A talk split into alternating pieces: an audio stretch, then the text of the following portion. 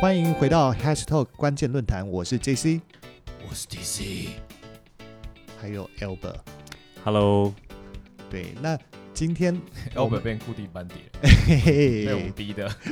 对对对，你看看下一集他是不是还愿意被我们抓来继续一起录？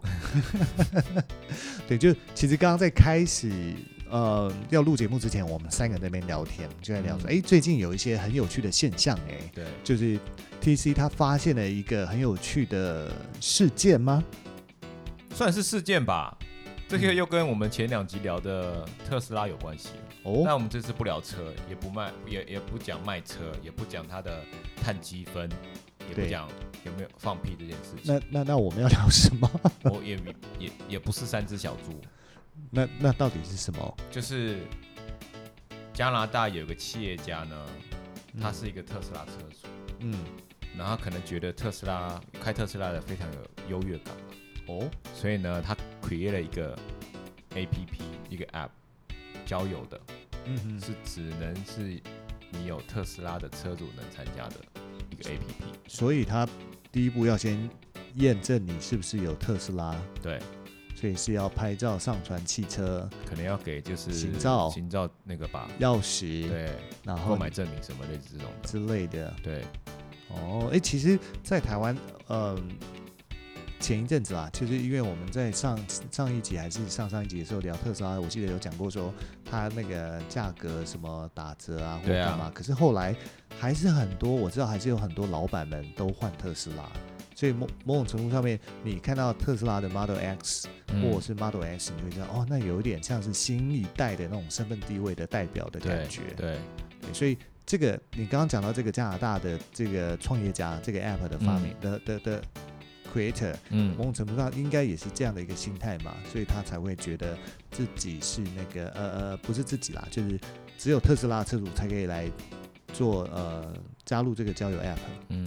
但我很好奇是多少女生会开特斯拉？诶、一定有，但我觉得这就跟传统的汽车驾驶一样，还是以男性驾驶为多。对啊，，所以他们都是，都是男生。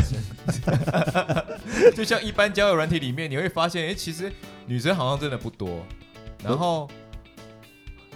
然后大部分都是男生在讲说：“嗨，你好，我是谁谁谁，然后欢迎，希望可以交到什么样朋友，不都安安你。好，住哪里？几岁？对啊，然后结果问来问去，全部都是男生问一样问题，然后女生其实在里面也不多。所以到时候变车友会了。对啊，就变车友会，就是搞一个车友会不就好了嘛交了半天说，哎、我们这次车距什么时候啊？对啊，然后出来那聊女生，那要干嘛呢？我我们去那个哪里吃饭，还是去山路跑一段好了？对啊，然后然后跑完山路，然后再再继续聊女聊聊女生的话题，结果发现还是没有半个女女车友。还是说他们是要集体出去，然后吸集体出去把妹吗？这也是一种啊，因为我真的不知道有多少女生会开特斯拉啦。嗯，有的话应该都是老公的车，啊，不一定或是定啊，老给老老公买给老婆开。不一定啊，就不能有女强人自己买吗？嗯，可以啦，比例不多嘛。我的意思是说，就是会像像一般交友软体里面，女生的总是占少数嘛，嗯，对不对？对，那。这个是一个有趣的现象。那但是刚刚在跟 Albert 聊天的时候，我们也发现一个很有趣的事情、哎，就 Albert 要不要来分享一下？也是跟交友 App 有关的。就是台湾前一阵子不是刚解除了一个通奸法，是不是？通奸除罪化，对，通奸除罪化。然后，那我紧接着看到一个有趣的数据，就是偷吃的交友软体，它的下载量马上大增三四倍的成长，哦而且其中女性占大部分。哦，超过半数的意思。对，所以这跟我们一般在路边看到的那种抓猴广告刚好相反。嗯抓猴广告一般都是我是女侦探，我我替女生服务来抓你那个嗯，那个坏老公。嗯对对，但是结果下载的 偷吃软体反而都是女性朋友为多，所以当时我看到这个数据印象很深刻。嗯，嗯，对，跟跟正常我们想象的不太一样。正常总觉得这都是男生在，这是男人的工作，对。就人的怎么工作？怎么会变成是女生女性用户比较多？对啊，对啊，这个其实很有趣，因为我看完这个数据，我马上就开始思考，OK，原来女生也会偷吃，而且这个需求量是比我们一般生活认知的高很多。嗯但是我想到我前一阵子在看一本呃考古学的书。对，这本书它在讲道德的由来。哦，对，在冰河时期的时候，我们人类其实都是小的部落，大概七到十五个人。嗯，因为冰河时期，你要知道，全世界都是冰。嗯，那如果你一个人走在路上，你很有可能冻死，没有人扛你，或者是有动物攻击你，所以就会有团体。但这个团体不能大于十五个，为什么？因为你在冰河时期能找到的食物都是一撮草。哦，对，就是最多就十五个人分了。嗯，对，所以这个是我们人类以前一直有的现象。在那个阶段，其实是没有任何道德的。嗯，你想要吃什么，你想要对谁做什么，都是随便你，跟猴子是一样的。嗯，直到冰河融化之后，嗯。这些游牧民族们，他们发现，哎，好像可以种田。对，一旦种田，你就有资产。对，一旦有资产，你就想要保护。对，资产不留外，只留我的下一辈。对，所以这个时候拥有土地的人，他就会希望自己的小孩，尤其是儿子，娶的女生生的小孩要确保是我的下一代，而不是。这个女生跟其他人生的，嗯，对，所以那个时候就对女生的贞操开始有要求了，嗯，对，所以你看我们现在会觉得啊，女生就是要记得守身，要有贞操，我们认为这个是人应该要基本有的一些自尊也好，或者是表现，嗯，但是其实背后就是肥水不落外人田，就这样子，它是一个非常经济考量的需求，并不是什么道德，其实都一切都是因为我们有了需求。然后我们要创造需求，所以我就开始设计一些，嗯，你把它想成设计一些条款啦，或者是设计一些规范啦，然后来约束群体，就是群体里面的每一个人，就是大家都要按照这个规矩走。嗯，对对对，而且这个规矩其实是为了个人利益考量而出来的。那当然有些规矩是为了团体考量啦，例如说不要不要偷偷别人的菜菜啊，对对对。开心农场那种概念，这样讲就很有趣诶，就是呃，人类对，的确是因为我们常会开玩笑说，如果你的行为是怎么样怎么样的话，那你不就跟禽兽没两样？嗯，所以其实就是一样的意思。我们不会走在路上突然就到旁边大小便嘛，我们不会。你可以啊，就会被抓走而已啊。对，但是你想想看啊，如果你今天肚子就是很痛，对。你如果可以马上大小便，不是很好吗？为什么要为什么要憋个半个小时到有厕所为止？没错，对，这是有点违反人体工学。可是其实讲白，就是我觉得这件事情可以很值得讨论，就是说这个有点像是在自由的定义上面，就是因为其实呃，如果你真的没有任何规范跟约束在我身上，我是真的可以很随便的做自己的话，那其实。严格讲，有可能会变成一团混乱哦。嗯，哦，百分百啊，就对，别人想要到你家来借个厕所，嗯，想要吃你东西，他是没有人规范他的嘛。对，然后他还直接拿你的钱包里面的钱说：“哎，我缺钱，我拿走了哦。”嗯，对啊，到这边就就变成拳头说话，嗯，对，就会变成野蛮世界，嗯，又回到以前那种，呃，谁的拳头大，那就谁就是老大。嗯，那其实这个现象就跟我们现在在看啊，看到美国。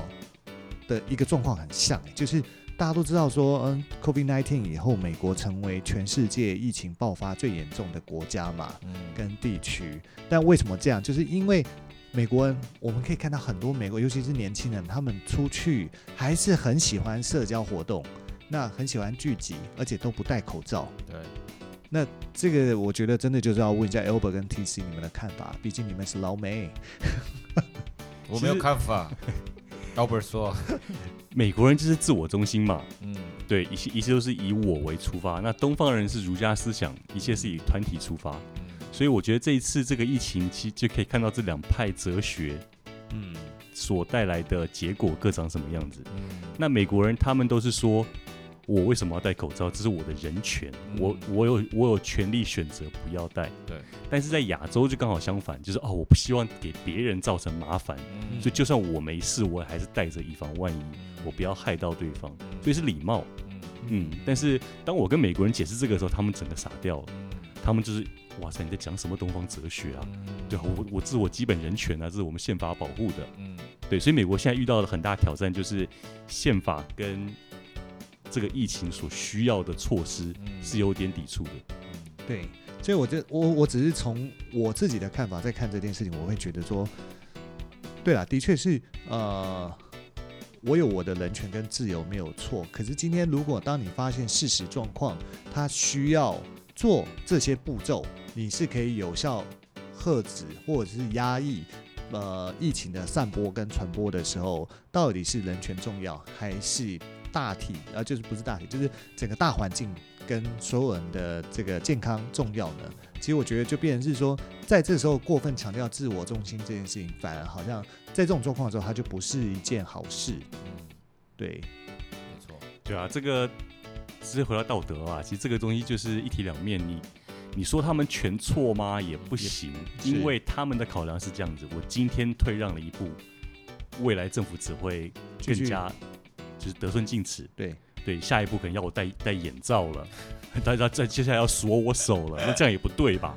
是，所以这真的是一个很难解的问题。我觉得，其实这件事情上面，对啊，呃，人就是这样子，人真是蛮贱的。因为之前英国，他以前在那个什么皇家的时代，对，他们是有社会阶级制，嗯，就是皇家只能跟皇家结婚、结婚生小孩，然后如果你是平民，如果你是商人，他他社会阶级很多，那结果呢？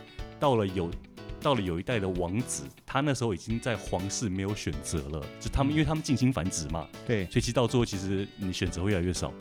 那到最后他就说好，那我们就解除这个社会阶级的制度。对，结果一解除呢，马上发生一个大问题，人类开始慌了，忽然没有制度，所以那个时候他们的开心指数忽然往下跌。哦，所以很多人他是哦，我我就是工人，我一辈子要当工人。忽然跟我说我我自由了，我反而不知道干嘛了。嗯，你干嘛干嘛把事情原本好好的规则给打破了？嗯，对，就是有人可能觉得说我我做了一辈子的杀猪的，你突然叫我去呃做卖房子的，我不知道怎么卖。对，然后你一直跟我说什么，你有潜力，你可以做更好。嗯但是我只会杀猪，你跟我讲那么多干嘛？对我不要当 top sales，我我就是继续想要卖猪肉而已。对对对，所以就是对啊，人类的自由是很矛盾的啦，太多也不对，太少也不对。这很好玩哎，你看你讲到的是英国，可是我知道其实日本也还是存在这种制度哦，阶级制度哦。我们只是表面上不知道已，因为我曾经读过一篇文章，他写的是说，像日本他们是有把。啊，一些职业别呢，当做是最下级的职业，那其实还是会受到歧视的哦，那会受到排挤的，而且这个职业是代代相传。虽然你现在不是做这个的，可是你是啊，举例讲，杀猪就是一种，就是我我是杀牛的屠宰场讲错，就是屠宰场里面的屠宰师这些，对，那。明明日本的和牛这么有名，可是你知道是谁帮你在屠宰这些和牛的？他们是被列为是最佳、最最低阶级的这种职业别哦，而且这个是代代相传，你是不可以说，哎，因为我呃我是他儿子，我不想要继续继承这个行业，就可以摆脱这个身份，好像是不行的。所以其实很有趣哎。对，这个制度其实日本日本有，之前我看过纪录片在讲，日本最底层其实有一个是。隐形的族群，嗯，对他们是一辈子无法翻身的，然后所以到最后全部都加入了那个帮派三口组，嗯。嗯，所以才会有产生所谓的呃另外一种暴力团体组织，因为它里面就是聚集，就有点像是社会的边缘人这种概念，可是它的边缘是来自因为他没有办法反抗的命运，跟社会加诸在他们身上这些看不见隐形的牢笼。对，但日本三口组其实很有趣，他们有点像。以前的丐帮，他们跟政府是有沟通的，跟警察是有沟通的，嗯，然后警察也是睁一只眼闭一只眼，嗯，对，因为他们这个团体有，他们英文称为必须的邪恶啦，啊，嗯，这个东西你不能抹杀，因为一抹杀这些底层人就死了，对，对，然后但是你也不能放他们不管，因为他就社会就乱了，嗯，所以其实就回到一开始我们讲的，其实。都是为了某些利益，所以我们去设计了不同的规范跟条款。那甚至会有必须的邪恶这样的存在，其实也是为了，因为这个利益不见得直接是金钱。对，因为这利益可能是我要维持呃这个社会，或者是这个部落，或是这个区域的一个安定，我需要有必须的邪恶存在。那我代表可能是。正常看起来是代表正义的一方的警察，可是我们却会有某种默契。我会告诉你哪些事情你做了，我不会干涉；哪些事情一旦你做了，我就会来逮捕你。类似这样，那甚至是我们生活在日常生活有很多事情，该做这个不该做这个，就是不管是被教育也好，或者是你在学校学到这些事情，可是就是嗯，会有一些条款，就会默默的，你就会学习到哦，原来有一些规范是规范着我们，所以其实不是你想象中可以那么自由的做自己啊。嗯，这就是我觉得你提到这个，就是像之前也有争论到，就是说到底要不要这种色情产业的这个问题。嗯，还有世界最老的产业。对啊，就是你。因为人一定会有这个需求嘛，那你觉得这个这个职业也好，或是这样子这个事这这个样子的事情是一种伤风败俗，或是等等的，那相当于如果他没有地方去发泄，那反而伤害到了一些无辜的受害者，那这个到底是怎么样去去判断这样子的事情？嗯，然后还有赌场嘛，你看赌场，嗯赌场，当然赌场现在是有些国家它是开放的，在特定的地区是开放的，阿姆斯特丹也是开放这种色情产业啊。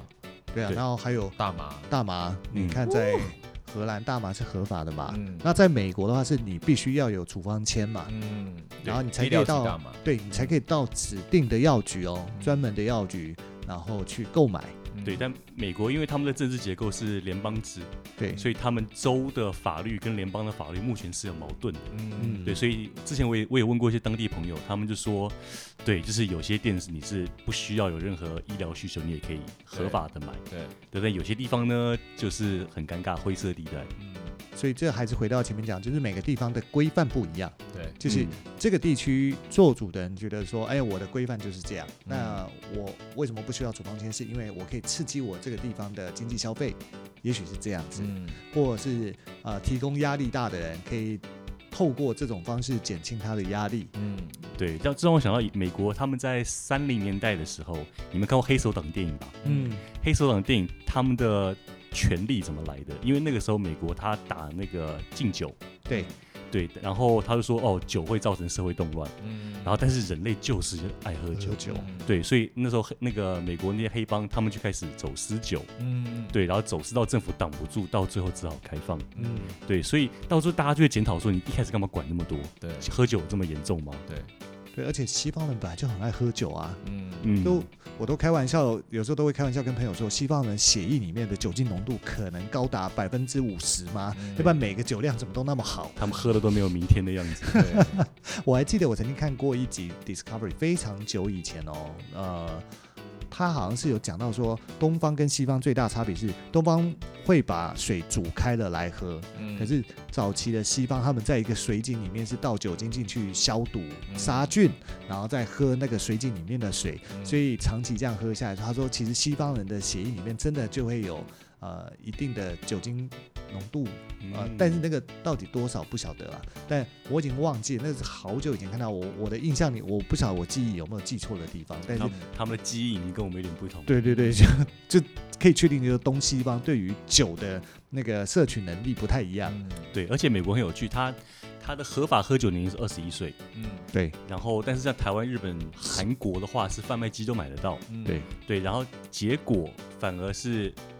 我们这边东方这边反而不会有酗酒很严重的问题，反而是美国那边常常派对就是年轻人喝喝就死掉了。嗯，对，所以你会想说奇怪，你好像管越多，反而他们越失控。对，对，所以就是物以稀为贵嘛。所以又回到前面讲的自由，那觉得这是我的自由，所以我就是要狂喝。嗯，对对对，所以人类就是很很有趣啦，你一定要有点部分的约束，但是那条线画在哪边就是因人而异。对，就是永远都是一个矛跟盾。就是你会觉得这个现象就是矛盾的现象，对。那我觉得这就是只能个人智慧喽。嗯，对啊，个人智慧。把尺啊，就个人智慧去决定说我到底该做不该做，我要做多少不做多少，就是心里的那把尺其实要拿捏好。但我觉得。这永远都是最难做的这件事情，因为尤其是你的经验少、年纪小的时候，你根本不晓得这把尺。我觉得我可以举在很高的地方，但错，这把尺可能就要举在很低的地方。对，而且很有可能，至少我出社会的经验是这样子啦。